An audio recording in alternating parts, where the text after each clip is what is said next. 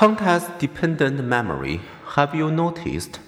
Putting yourself back in the context where you experience something, such as in a childhood home or neighborhood. How can prime your memory retrieval?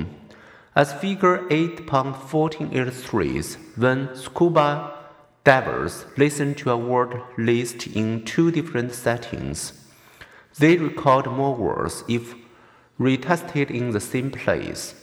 By contrast, experiencing something outside the usual setting can be confusing. Have you ever run into your doctor in an unusual place, such as at the store or park?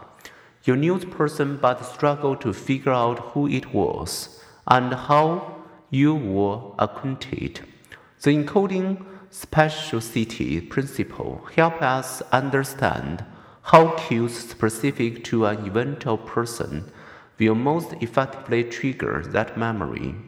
In the new settings, you may not have the memory cues needed for speedy face recognition.